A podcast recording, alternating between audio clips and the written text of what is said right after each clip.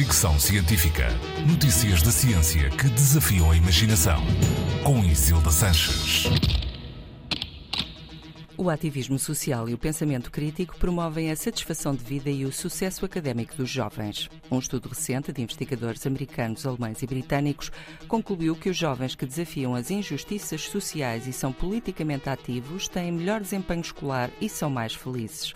Os cientistas interrogaram 663 adolescentes berlinenses de 17 escolas diferentes.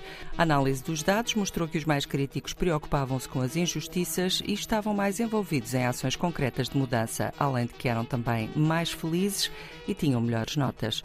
O estudo identificou três tipos de adolescentes: o acrítico, que não pensa muito nas desigualdades e não faz nada para as mudar, o ativista de sofá, que reflete muito sobre as desigualdades, mas tem pouca intenção de mudar alguma coisa, e o acionista ou ativista que revela média e alta capacidade crítica e elevadas intenções de fazer alguma coisa para corrigir as injustiças.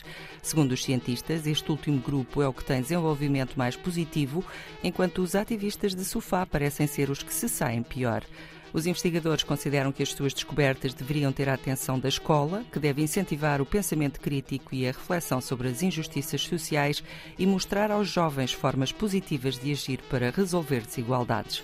O estudo foi publicado no jornal Child Development. Fricção científica.